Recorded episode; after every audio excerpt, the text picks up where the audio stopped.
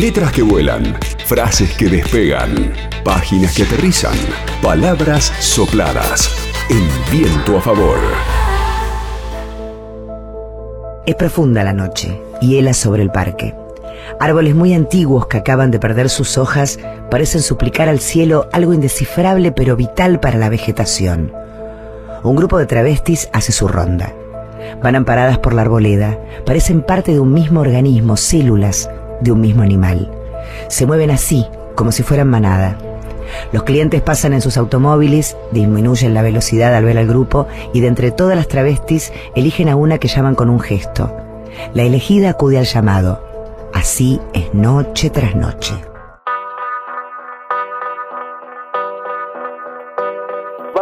Compartir una buena charla con una escritora que, bueno, que mm, hace unos pocos días se dio a conocer que es una de las, una de las novelas que, que escribió, su primera novela, que es una de las finalistas a un premio importante. Estudió comunicación y teatro en la Universidad de Córdoba, actuó en, en, una obra teatral llamada Carnes Tolendas, participó en series televisivas, publicó durante un tiempo un blog llamado La novia de Sandro y después apareció Las Malas, esta primera novela en la que recreó el mundo de las mujeres transexuales en Córdoba, eh, los peligros que, que enfrenta el ejercer la prostitución, el dolor por la muerte de de alguna de ellas. Bueno, ahora esta novela, como decía antes, Las Malas, esta novela autobiográfica de Camila Sosala, Sosa, perdón, Camila Sosa Visada, es una de las novelas finalistas a la mejor novela argentina del premio Medife Filba, que será entregado en el mes de noviembre. Eh, no sé si me olvidé, Camila, buenas tardes, si me olvidé algo en la presentación de lo que has hecho en estos treinta y pico de años. no, por favor, no, no, no. por ahí me, me, olvidé de decir que esta novela Las Malas eh, te ha consagrado como una de las escritoras más importantes en la actualidad en la Argentina, con ediciones en diversos países, como también traducciones al alemán, al francés, al noruego, al croata. ¿Qué nos puedes decir? Ay, justo hoy me mandaron una foto del libro en Noruega, ya el libro en papel, porque tenía solo la foto de la tapa. Ah, no había quedado la tapa. Y es hermoso el libro, es hermosa la edición que han hecho. Por suerte son editoriales muy, las que editan el libro Mitelier en Francia, Román en Alemania. Eh, son editoriales muy eh, detallistas, muy así que están en los detalles, en lo minucioso de, editar un libro y eso me gusta muchísimo. Eh, pero no, no te olvidaste de nada. Yo hubiera dicho mucho menos. pero bueno, hablemos de, de las malas, un, un libro que, que bueno, que podemos que podemos hablar de autobiografía, pero también de ficción, ¿no? Y que, que tiene el tema eh, que, que, que, tocas, que, que bueno, que, que conoces muy, muy, muy bien y que también genera genera debates y genera preguntas, ¿no? Porque también aparece el tema de la maternidad en ese grupo de, de, trans eh, en Córdoba, ¿no? Ah, mira, no sabías que generaba polémica en buena hora, que la genere. Eh, no, no, no, no, no decía polémica, sino que por ahí plantea cuestiones que, que bueno, que, que, que por ahí a ciertos ciertos sectores todavía cuesta cuesta pensar, ¿no? Ay, sí, pero sabes que siempre hay ciertos sectores a los que les cuesta todo el doble y eh, de entender todo el doble o el triple y parece que toda la sociedad argentina tuviera que responder a ese puñadito de cerebritos, por lo general también cerebros ya con canas, cerebros que han eh, envejecidos, arrugados, ya no son cerebros de personas jóvenes, ¿verdad? Entonces, eh, eh pareciera que tú tuviéramos que responder el resto de los argentinos por ese puñadito de gente que le queda muy poco tiempo además. eh, de manera que yo no, no me molesta eh, hablar sobre la maternidad trans, pero tampoco es que yo lo tenga muy pasado por el cuerpo al tema, ¿sabes? Yo mm, eh, conozco algunas historias muy particulares, una amiga trans que tiene tres hijos de su vida anterior de cuando ella todavía no podía ser la mujer que hoy es, eh, y ella los mandó a la universidad trabajando como prostituta, les pagó sus estudios a los tres hijos, eh, luego conozco millones de travestis que se vienen del norte, que se vienen de Perú, que se vienen de Bolivia, que se vienen de Salta, del Chaco, de Formosa, y juntan aquí el poco dinero que pueden hacer con sus cuerpos para enviarlo a sus familias, para criar a sus sobrinos, para criar a sus hermanitos. ¿Entiendes? De modo que hay algo de la maternidad trans que viene sucediendo desde hace muchísimo tiempo, que es innegable que eso pasa de esa manera. Eh, y es un poco una curiosidad para mí, eso sí es verdad, pensar eh, qué clase de revancha podemos tomarnos las mujeres trans a la hora de educar a una persona que va a estar aquí en el mundo, ¿sabes? Que va a ser eh, capaz de destruirlo o de construirlo o de dejarlo como está.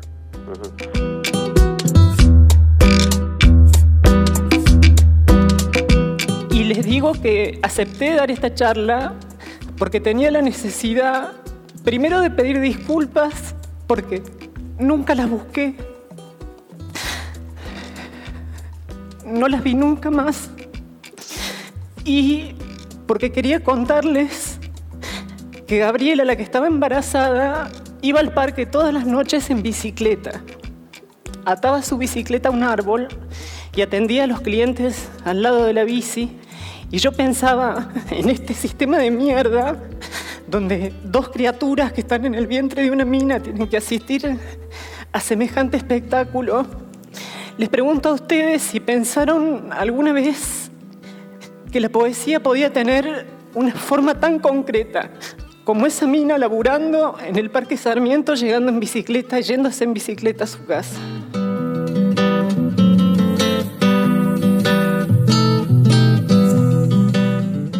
Hablábamos eh, de, bueno, de los temas de, Las Malas, esta novela que, bueno, es una de las novelas finalistas de, este premio, y eh, el tema eh, de, lo que retrata la novela, ¿no? las historias de, esa novela y, bueno, un poco tu, tu abordaje desde la literatura, ¿no? Porque, bueno, vos venías más del mundo también del teatro, ¿no? ¿Cómo, cómo fue ese paso a, bueno, a escribir una novela? no, en realidad yo escribo desde los cinco años.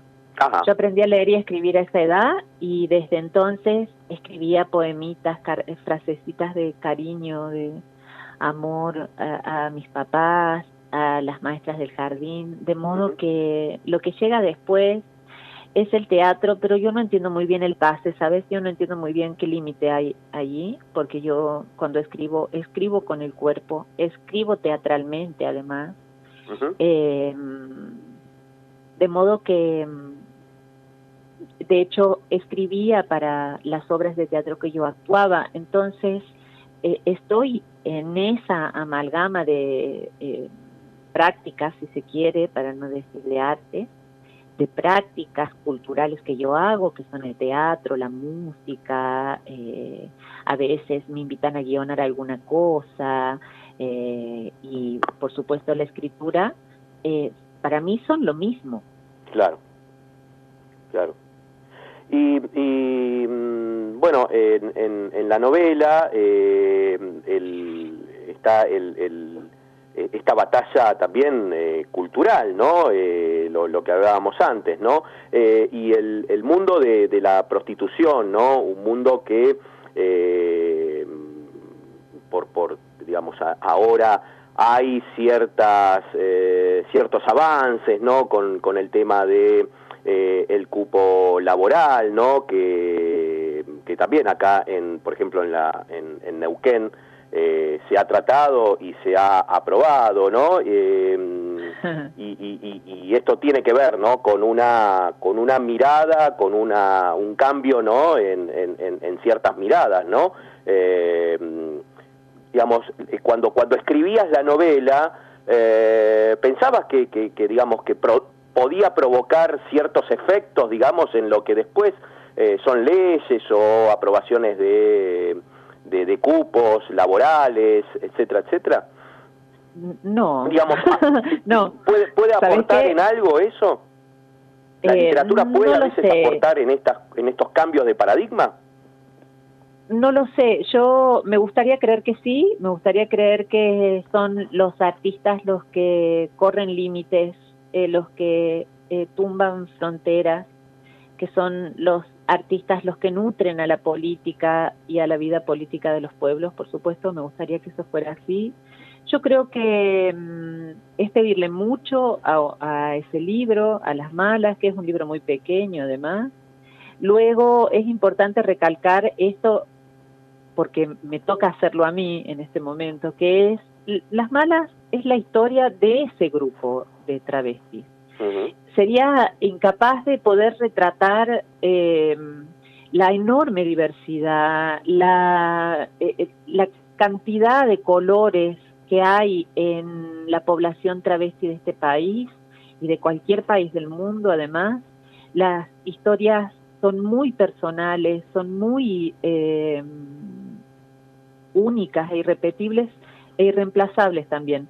Es apenas un, una porción de ese mundo que yo pude abarcar con mi escritura, que yo pude alcanzar a escribir, pero eh, sí me gusta dejar en claro que por supuesto se están perdiendo de todo el resto de colores que hay, que son maravillosos, eh, y a los que deberían atender las personas, las personas que están escuchando, de acercarse con una curiosidad diferente, sabiendo que no somos enemigas de nadie, que no estamos matando a nadie, que no estamos eh, quedándonos con el, pan de nadie, además, eh, porque hay infinidad de historias para conocer y que hablan también de la historia de un país. Y es nuestro deber como ciudadanos acercarnos a la mayor cantidad de historias posibles para saber dónde estamos parados. Sí, sí.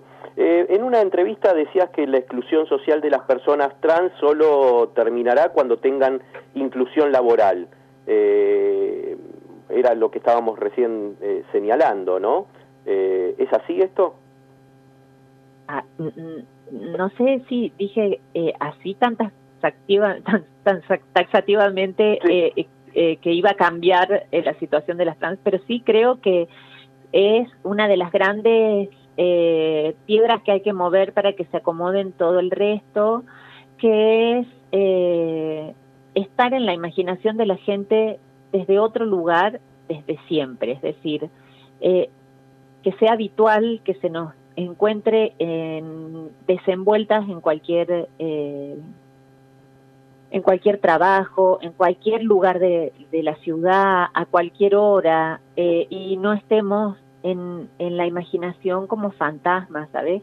En eso sí creo que en eso sí creo que el trabajo, la inclusión laboral es importante.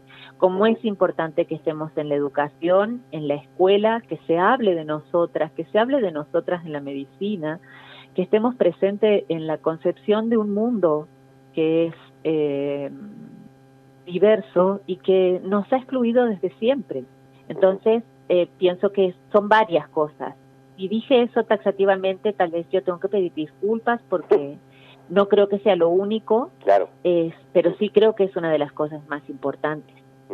Eh, eh, aparte de bueno de las malas, esta novela, esta primera novela, una novela que, que es eh, finalista de este premio Fundación Medife, que se va a entregar en noviembre, también va a salir, o ya salió, no sé, en estos días estaba por salir, por Editorial Tusquet, también el, el libro La novia de Sandro, de Sandro, que es una, una recopilación de poemas, eh, que vos eh, escribías en, en, tu blog, ¿no? Eh, en, en, la época en que, en que bueno, en que, en que trabajabas en, en, el Parque Sarmiento, en Córdoba, ¿no? Eh, digamos, y que no fue intención tuya de, de publicar, sino de, de, ir subiendo esos, esos textos, esos poemas. Y ahora aparece ya en formato libro. No, no, no, no. El, el, el libro lo único que tiene de esa época es el título, ah. que es un homenaje a ese blog Ah, los ah, ah. poemas fueron todos escritos entre el 2015, eh, entre los finales del 2014 y finales del 2015, ¿sabes? Eh, son eh, poemas que yo escribí, no muy convencida para que sean publicados por Caballo Negro aquí en Córdoba. fue mi primer libro de poemas y luego cuando me ofrecieron publicarlo en Planeta, ahí en Tusquets, yo les pedí si lo podía revisar si yo podía corregir y agregar algunas cosas y ellos me dijeron lo que tú quieras, Camila. Entonces yo me puse a trabajar de nuevo sobre el libro para encontrarme con una parte de mí que por supuesto me parece que la diferencia entre la primera edición y esta última es el psicoanálisis, es haberme encontrado con un espacio como ese, ¿sabes? Para eh, hablar, para hablar sobre mi historia, para entender algunas cosas de mi vida y sobre todo entender qué relación tengo yo con el lenguaje. Eh, acaba, ya salió hace dos semanas, que está ah, yendo estupendamente. Yo creo que ya están pidiendo segunda edición para el eh, pronto porque se ha vendido muy bien, como pan caliente. y está muy bonito además, es eh, ha quedado muy bonito, muy bello. Bien, y, entonces la novia de Sandro ya, ya está en, las librerías. te, mm, quería preguntarte, ¿cuál fue el libro, eh, vos decías que, bueno, que, que, escribías desde muy chica y que también leías, eh, ¿cuál fue el libro que te marcó en esa, en, esa infancia, ¿no? Eh, y después en, tu adolescencia, que te marcó y que, bueno, por ahí te, marcó en este, en este camino, ¿no? De escritora, de artista, de actriz, ¿no? Bueno, yo creo que eh, la aparición de Lorca fue muy importante, fue muy fuerte. Cuando yo lo conocí a Lorca, yo creo que a los nueve años empezamos a analizar metáforas, comparaciones en la clase de lengua y fue el contacto más inmediato y brutal que yo tuve con la poesía. Luego estaba que él no en vano eh, escribía sobre mujeres, sobre pasiones que les eh, pertenecían a mujeres y era un homosexual terrible. Entonces, eh, esa aparición a mí me marcó mucho, me marcó mucho García Márquez también. Yo mm. creo que haberlo leído a él desde muy chica fue un acierto, fue estuvo bien que yo lo hiciera, aún sin entenderlo, sabes del todo aún eh, siéndome completamente ajeno en muchos pasajes. Yo leí, a los 12 años leí Cien años de soledad, supongo. Y yo me lo leí todo, me lo leí en una semana, oye. Entonces, eh, son libros que me que me marcaron muchísimo. Luego ya de grande, cuando yo tenía 21 o 22 años, leí a Margaritura. y eso fue revelador para mí a, eh, a un punto, como decirte, bueno, fue un antes y un después. Te abrió, te abrió otra puerta. ¿Y, y cómo es, eh, mm, eh, cuál es la sensación eh, de alguien que, bueno, de alguna manera como escritora se ha impuesto en este último tiempo, en, este, en estos últimos años, con, con una primera novela, esto de estar como finalista o la posibilidad de ser premiada, vos decías esto de las ediciones en distintas partes del mundo, como en el caso de Noruega, eh, eh, o, ser traducida al alemán o al francés en esas bellas ediciones. Eh, ¿cómo, qué, qué, te representa a vos todo este, este mundo que hasta hace unos años atrás era totalmente desconocido, era algo que, bueno, que por ahí también lo pensabas como algo inaccesible, no sé? Bueno, lo primero es que yo no me impuse, ¿eh? yo no me impuse a nadie. A mí siempre me han andado persiguiendo las editoriales para que yo edite con ellas. Eh, eso por un lado. Luego, em, yo te voy a ser completamente sincera, eh, me gustaría pensar que esto es una compensación, que esto es una compensación haber sido una travesti muy joven en un país como este, con este nivel de crueldad que estamos viendo. Digo, esto que nosotros vemos ahora, eh, estas batallas campales que hay entre unos y otros, estas manifestaciones eh, donde se reúnen eh, personas que pregan por que el aborto siga siendo clandestino, personas que están en contra de los derechos de las de las colectivas LGTB, eh, personas fascistas. Bueno, estas cosas que nosotros vemos hoy y que nos asustan como sociedad, Las travestis las venimos viviendo desde hace años. Oye, yo me travestía en el año 96, en el año 95 yo me travestía en un pueblo de 5.000 habitantes, era un adolescente. Yo las cosas que he pasado allí eh, merecen todo esto que me está sucediendo hoy. Es decir, que yo esté vendiendo libros, que a mí me traduzcan, que me premien o no me premien, que me lean eh, y, y, me, eh, mi nombre sea familiar para personas que yo durante muchos años he admirado desde el silencio. Eh, bueno, yo me gustaría tomarlo como una compensación a todo ese horror, ¿sabes?